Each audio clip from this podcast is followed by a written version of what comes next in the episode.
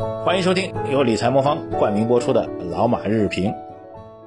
好，各位老马日评的听众朋友们，二零一九年的八月二十八号星期三啊，这个再过两天八月份就过完了，这日子过得真的是挺快的啊。好，这个昨天今天讲一个小事儿，一个大事儿吧。小事儿呢是。昨天的 MSCI 啊，这个整个的权重从百分之十提高到百分之十五啊，就 A 股相关公司的权重提高啊，这个是在预期当中，所以今天昨天的市场大涨是完全在预期当中。一方面呢是外部的贸易摩擦形势又出现了意料之外的缓解啊，就是那个段子吧，说不定那个特华盛顿白宫里面那位老先生啊。自己发推特之前先做空啊，先卖空啊，然后这个发一推特，然后股市大跌，股市大跌之后他就抄底，抄完底之后呢，他再发一利好，然后股市大涨，他再卖出，说不定，哈哈当然这是开玩笑啊，但整个流程就是这样，上周基本上就这个状状况啊，拼命的发推特，然后这个股市大跌。跌完之后呢，中国这边不买账啊，然后一看跌的刹不住了啊，然后自己又说有人主动给打电话啊，要缓解贸易协议要签，结果就又起来了啊，大概这样个流程是对的啊。总之吧，贸易摩擦又出现了短期的啊这个缓解，加上 MSCI 这个进入啊，昨天市场大涨，就这俩理由啊，很简单。但是比较有趣的是，昨天最后啊，昨天整个市场盘面当中，外资一直在源源不断的进入，那么应该就是 MSCI 的布置资金在缓步的进入吧。但比较有意思是到最后这个收盘的集合竞价阶段，这个指数突然向下掉的，大家可以去切出这个指数去看一下啊。啊，不管是大盘指数，主要是大盘指数吧，这个最后集合竞价是快速往下杀啊，很多人在这探究到底为什么？为什么？我说这正好说明一点啊，你你也不要去探究为什么了，其实它只能最最起码说明一点啊，就是股票市场在这种短期的交易当中啊，比如说今天预测明天啊，明天预测后天，或者当天你这个分时图涨或者跌等等等等，你想去预测是不可能的啊，这就是所谓资本市场当中的随机漫步理论啊，就是及时到某一个具体的点，后面是如何表达的，在短期来讲，它就是一个随机漫步啊。如果非要找理由的话，那可能是上次 MSCI 这个提高权重的时候，A 股在集合竞价尾盘集合竞价的时候是上涨的。这次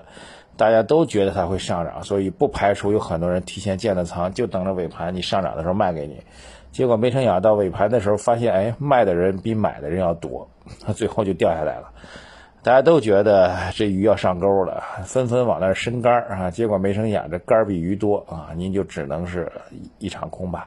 呃，只能证明一点，分析它我觉得也没有什么太大意思啊，因为实际上你也不知道具体的资金到底怎么样个状况，其实是没有人知道，真正的真相是没有人知道，都在那瞎猜。只能证明一点啊，短期的预测是没有办法做到的，根本没有办法做到，好吧？好，一小事讲完了。一大事儿啊，这是昨天啊，这国务院正式发布了一个重要的文件，叫做《关于加快发展流通、促进商业消费的意见》，总共提出了二十条的相关内容啊，主要是要稳定消费预期，提振消费信心，涉及内容很多啊。我看了这个很多媒体的报道，大概拎出来这么几个核心点啊。第一个核心点就是关于汽车啊，汽车行业提出来要探索推进逐步放宽或取消限购的具体措施啊。什么叫限购呢？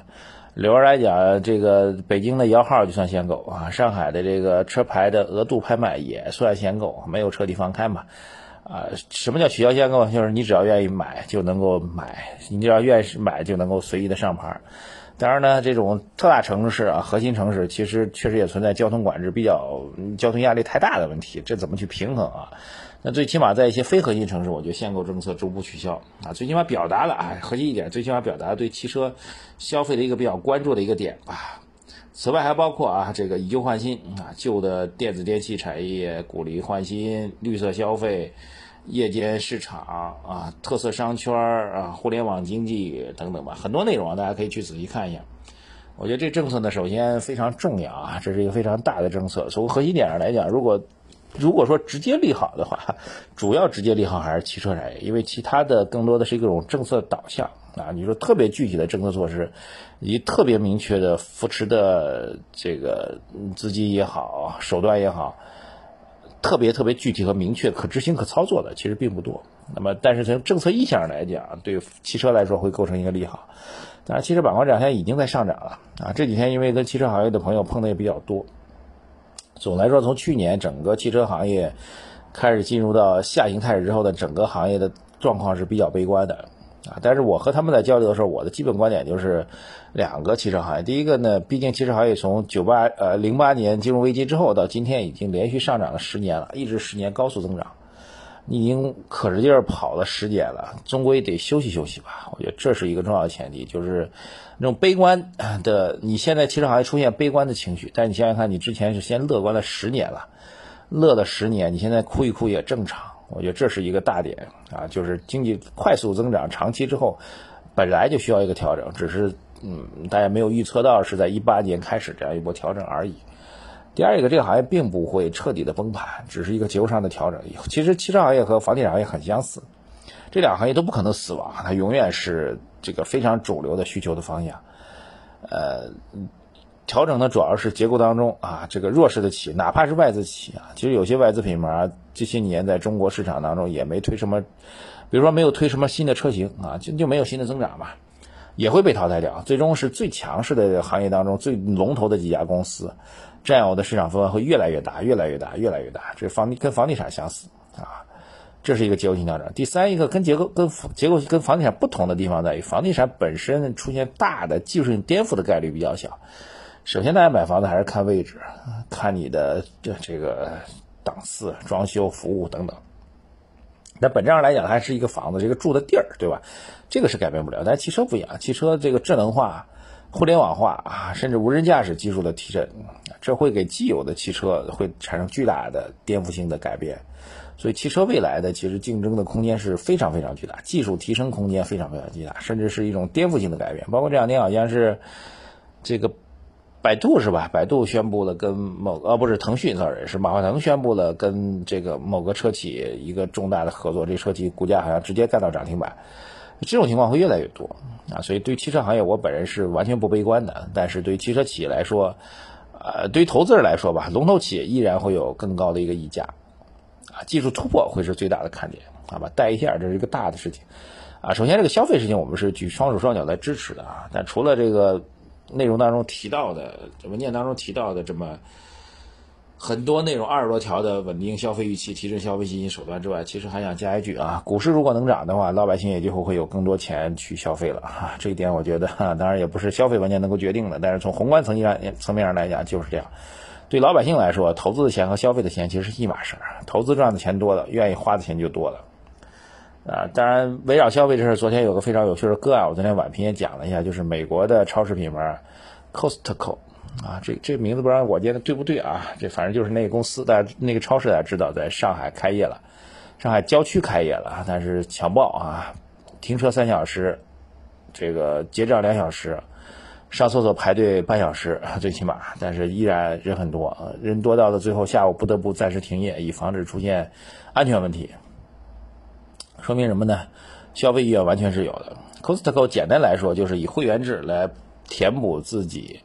商品价格比较便宜啊，这样一个模式，对于中国消费来说，我觉得这是一个非常典型的案例。简单来带一句话，它符合什么？既要面子又要里子的最重要的中国现在消费的一个逻辑啊！你说我到一个乡镇超市啊，然后买了很便宜的一堆东西，我会买实际去收吗？不会啊！我在 Costco 买的，美国超市买的啊，很有面子，然后东西又很便宜啊，比我们外面据说便宜啊，但是其实据我。具有现报说有的便宜，有的其实也就那么回事儿，呃，所以放在一起来看呢，它真的是消费这件事情，既有面子又有里子，老百姓就愿意去掏钱，也是一个很重要的启示吧。对我们国务院的文件也构成了一个现实的一个消费案例，消费既要提振，消费既要升级，也要照顾大家的消费能力，这样的话，消费意愿就会被激发。好的，这个国务院发布的重磅文件，我看大家都在解读啊，我们就简单的解读一下吧。大家对这个加快发展流通，促进商业消费意见这篇文件有什么样的看法？特别对于我们投资行为会产生什么样的影响啊？各位微信公众号财经马红漫留下您的看法，留言、点赞、转发，好吧？谢谢大家。我们今天 A 股市场看看能不能继续延续上涨行情，因为昨天美国市场又调整了，A 股能不能继续延续上涨的行情？各位公众号财经马红漫等着您的留言、点赞、转发，谢谢大家，再见。感谢理财魔方的冠名支持，在理财魔方 APP 投资银行存款，收益最高百分之四点七一，灵活随存随取，五十万存款保险，保障本息安全，周末存入也可计息。查看产品的详细信息呢，请下载理财魔方 APP，各大手机应用商店搜索理财魔方。